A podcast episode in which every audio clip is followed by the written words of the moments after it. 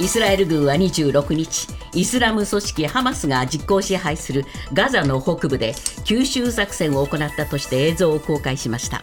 戦闘の次の段階に向けた準備の一環として地上侵攻の際に最大の脅威になるとみられる対戦車ミサイルを発射できる建物などを破壊したということでイスラエル軍はこれまでで最大規模のものだとしています。岸田総理は昨日所得税と住民税の定額減税を行うよう与党に正式に指示しました。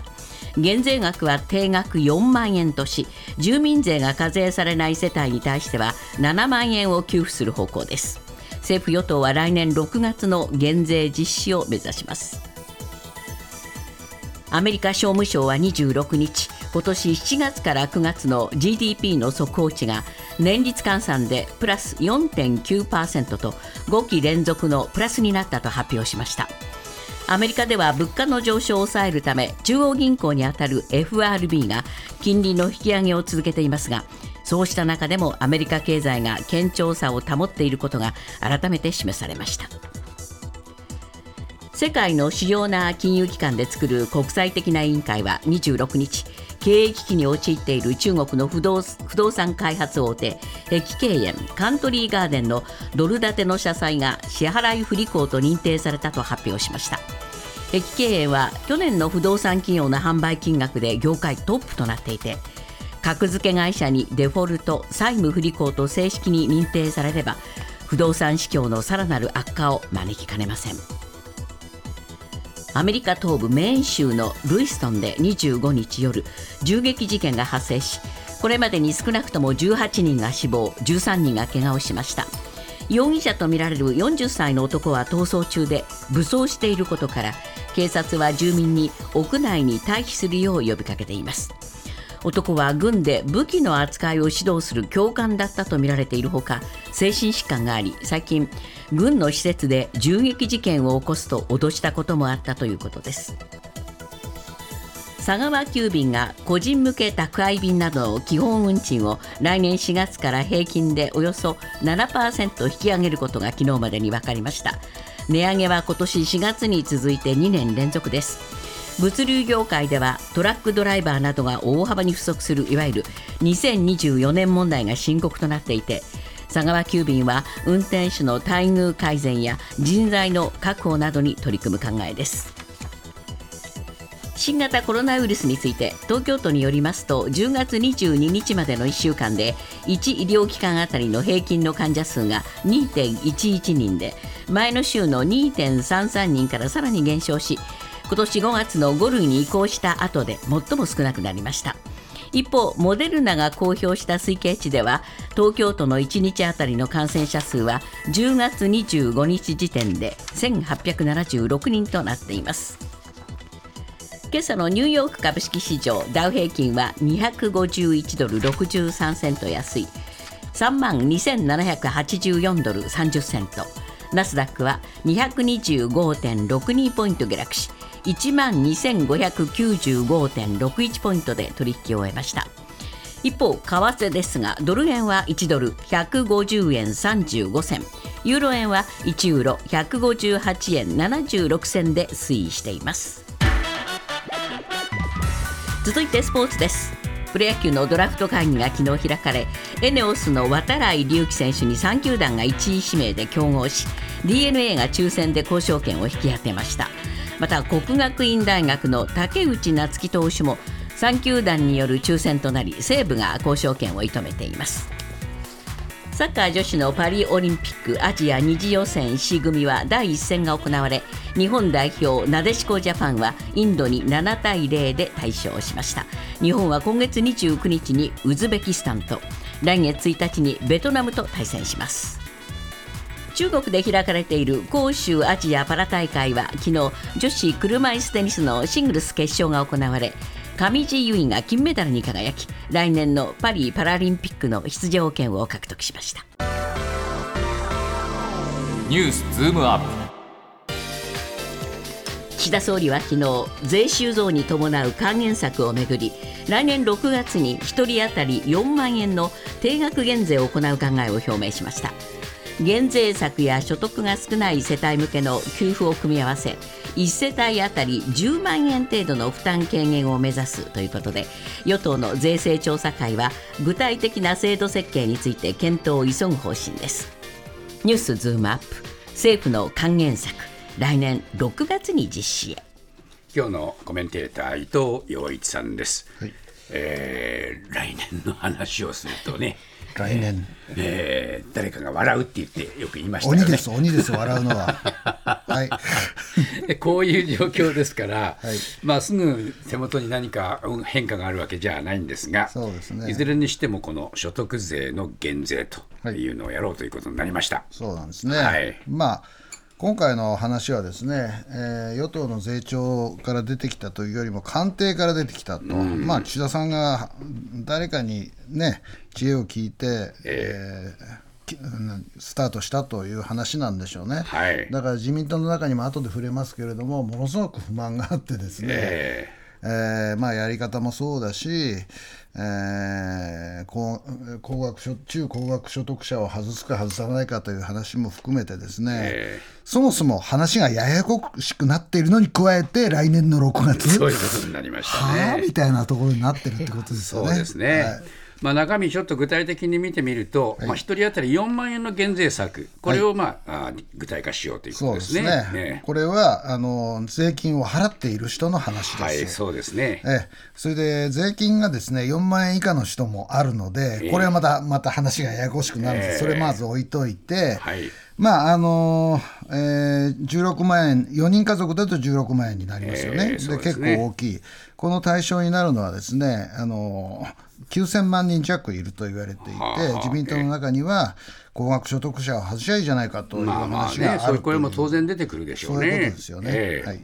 それと、まあ、この住民税の非課税世帯、はい。ここにどうするかっていう問題もね。常につきまといました。はいはい、あの税金もともとお払いになっていないわけなので、まあ、大体年収でですね255万円程度の方々で、まあ、1500万世帯ほど、2500万人ほどいるとこう言われているわけですね。はいでそれに加えて、えー住民税課税と所得税非課税の年収な270万円程度、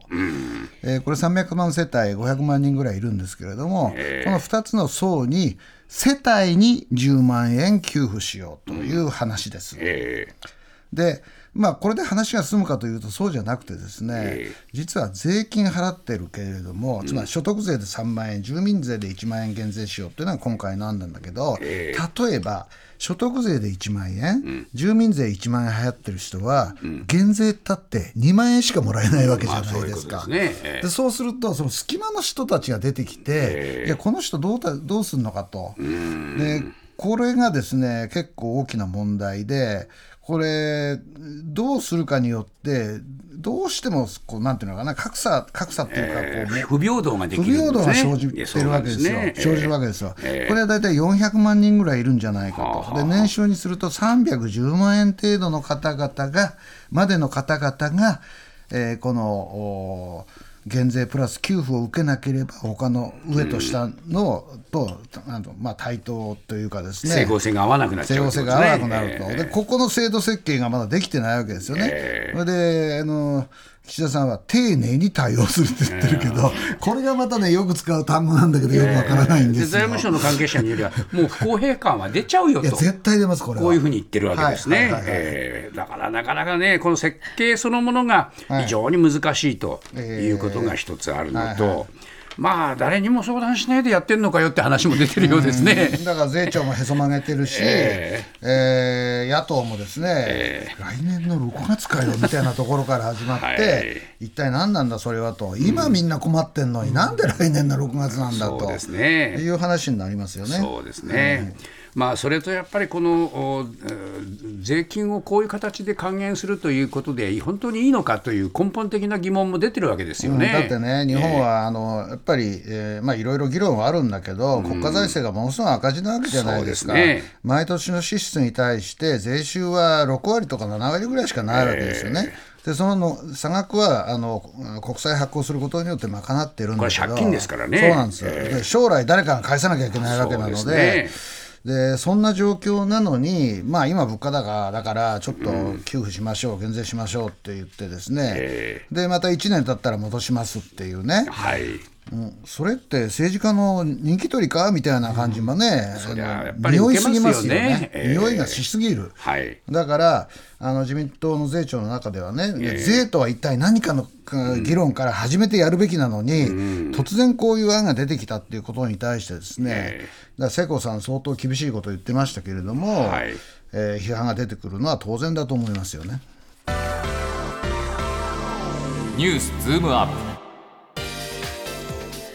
アメリカ商務省が26日に発表した2023年7月から9月期の GDP 速報値は年率換算で前の期と比べ4.9%プラスで市場予想を上回る伸びを見せました。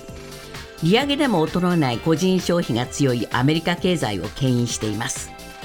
一方昨日の東京市場で円相場は1ドル150円台半ばまで進行したほか株式も下落。債券も売られるトリプル安の展開に。月末に金融政策決定会合を控える日銀ですが政策の修正が必要な局面に入りつつあります。ニュースズームアップ好調のアメリカ経済。一方で日銀は動くのか。伊藤さん、まあ、このアメリカは、えー経済は好調だということがまず前提にあるわけですね。うんそうなんですよ、強いんですよ、まあ、予想が4.7プラスぐらいだったので、え4.9になったわけでしょ、はい。まあ、5%にはいかなかったけれども、4.9っていうのは強いですよね、えだからそういう意味では、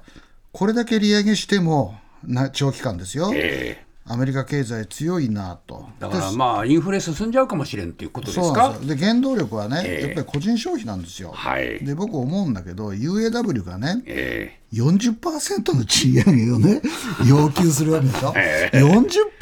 の賃上げって まあ大体25ぐらいでお落ち着きそうなんだけどーそれでも25にしたってね。したってね、ええ。日本でね ね、まあ、あの3%最低賃金1000円乗ったか乗らないかっていう話してる中で5%だね要求が。これはねアメリカ人強気になりますよ。いや、あ本当ですね。騒げば俺たち給料上がるんだと思うわけでしょ、なんでこんなにアメリカ経済は好調なんですか？あのね、やっぱりなんていうのかな、えー人口がまだ増えている、これが一番大きいです、あーアメリカってね。日本って減り始めてるので、ええだって経済の規模って人口によるじゃないですか、すね。車も売れるし、ええ家も売れるしね。ええそれで世界中から金が集まってるってことがありますよ、はい。なぜだったら中国が市場経済を否定するようなことしてて金集まってくるじゃないですか、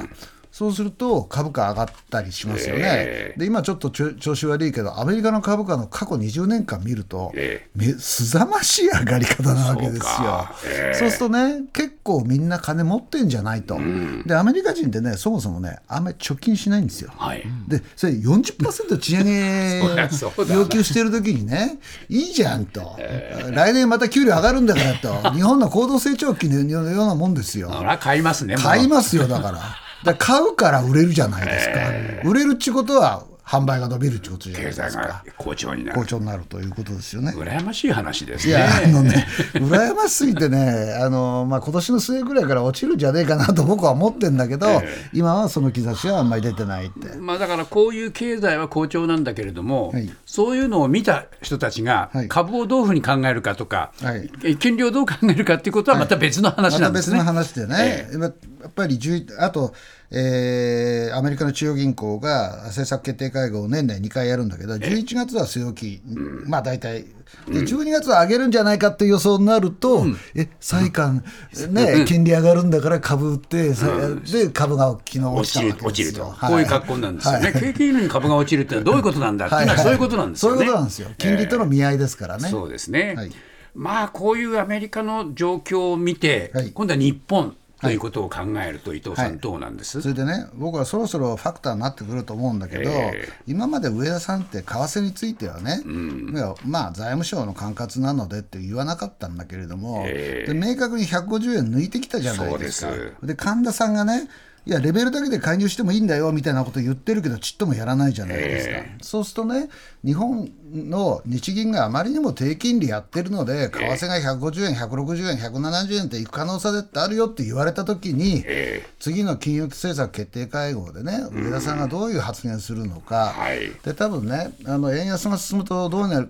ことになるかというと、円の金利回りも上がらざるを得ないわけですよ、だから徐々にこの前設定した1%に近づいてるわけですよね、だから私は日銀の金融政策も、えー曲がり角に来ていると、ずっとそう言われてきてるんだけど、えー150円超えてきたらですね、何が起きるかっていうと、森本さん、日本の GDP は世界4位になります。はい。なぜだったらドイツに抜かれるそうなんですよね。えー。相当昔ですよ、日本がドイツにいたの、そのドイツに抜き返されるわけですよ、それでもそれはもっぱら為替の変動によるわけですよはね。いはい。だから私はもしそうなった時に今まで日銀って賃金が持続的になるかどうかが金融政策決定のファクターですって言ったけど為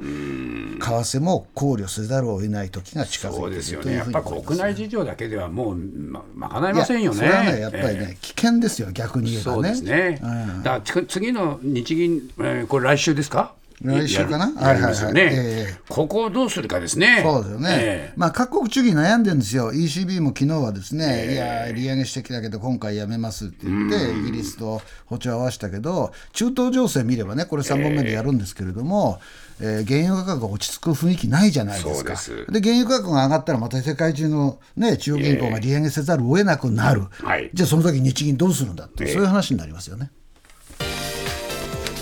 イスラエル軍は26日イスラム組織ハマスが実効支配するガザ地区北部で地上戦など次の段階の戦闘に向けた準備の一環として戦車などを使った限定的な越境作戦を行ったと発表しました。ガザ地区では激しい空爆と支援物資の不足で人道危機が悪化。国際社会は大規模な地上作戦について懸念を強めています。ニュースズームアップ。迫る地上侵攻止める手立てはあるのか？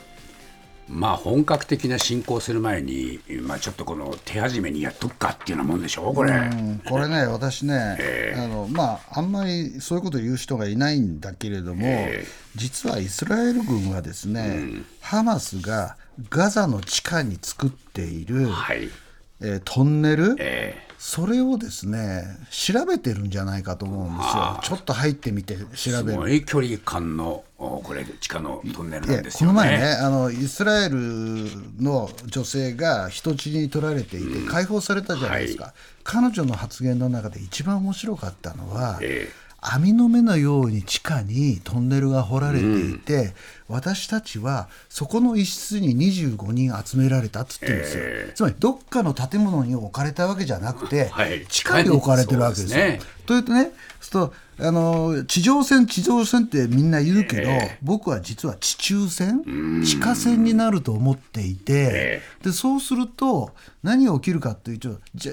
過去の人類の歴史の中にない戦いですよね。そうですね。それで市街戦は接近戦だって言われてるけれども、地中戦こそせ接近戦でですね、トンネルはだから網の目のようになってるわけだから、はい。こう右曲がったら敵兵がいたっていうようなことだってあり得るわけじゃないですか、えだから僕はねイスラエルはある意味それどうするんだという話をしていてはい。潰せば人質が中にいる可能性がありますよね、えだから潰せもできない、それね結構地上戦って言うけど地中戦も含めてイスラエルは相当悩んでいる可能性があなると僕は思いますね。そうですね。これこの間のハマスの急襲もですね、はい。このお地下を利用したって言われてるんいやですよね。だからミサイル何発何千発も撃ったっていうでしょ、え地上に出してたらね、狙われに決まってるわけだから、うですよね。だから地中に埋めて、なんかかぶせて、そこから何千発も撃って、イスラエルのアイアンドームを騙したわけですよ、え。そうするとね、だってハマスは、イスラエル軍がガザに侵攻してきたら、俺たちやられるって分かってるわけだからものすごい長距離の複雑なトンネルを作って、トンネルの中中をねちあの地上から見るって結構難しいんですよね。はい。でじゃあどこに武器があるかとか全部ハマスは知っている、イスラエルは知らないっていう状況なわけですよね。はい。はいこれなかなかね 戦いは難しくなりますよいやね僕。は難しくなると思います。そういうと中で、はいアメリカとそのイスラエルが、はいまあこれ少し遅らそうという話で合意したっていうんですが、ええこれはこれでまたアメリカの思惑も絡んでるんですよね。これはね、まあ、アメリカがね、あの陣地守りたいからと、中東にある陣地守りたいから、ええそれね、で僕はね、口実だと思いますよね。口実口実に使って、ええイスラエルに侵攻を遅らせようとしていると。はいでイスラエルになぜ侵攻を遅らせようとしているかというとですねアメリカは2つの点で苛立っていると言われています。はい。一つはですね地中でどう戦うかっていう戦術戦略、または地中で戦うにしても市街地に入らなきゃいけないから、そうすると民間人がいるからどうするかっていう戦略がイスラエルにないっていうことが一つ、え。で侵攻して、あのーかなり町を支配したにしても、はい。その後ガザに200万人の人がいるわけですよね、ええ。それをどうやって統治するかの図式がないじゃないかと、はい。これに2つにいかあの起こってると言われてるんですね。ええ。そうするとその図式がない限りイスラエルに対してね侵攻してじゃあどうするんだとええ。いうことをアメリカは言ってるんだと思います。はだからなんだかんだ理由つけてええ。計画しっかり立ててからやれと。で侵攻するにしても民間人を傷つけるなっていうことを言いたいんだと思うんですよね。しかしそのじ計画はそうすぐには立てられませんよね。立てられませんよ、だって地中のトンネルどうなってるかもわからないわけだから、だから僕はあの、まあ、あのイスラエルの中にね、対立があって、ネタニヤフはちょっと今、侵攻に慎重になってるっていう説もあるんだけど、はい。国民感情としては1400えー1400人の人がね、ええ。殺されたから、イスラエルの国民はもうやれと言ってるんだけど、じゃあどうやるのか、終わった後どうするのか？はい。で一方でガザの住民や子供を含めてもう7000人近い、これ非対称になってるわけじゃないか、1400対7000なのでね、これこれ明らかに世界の世論は反イスラエルになりますよね。そうですね。まあそういう意味で言うと地中地上侵攻といっても、はい。えー地中侵攻かなんかは私は地中侵攻わかりませんがこれなかなか踏み切るのは勇気がいりますよね。ね。はい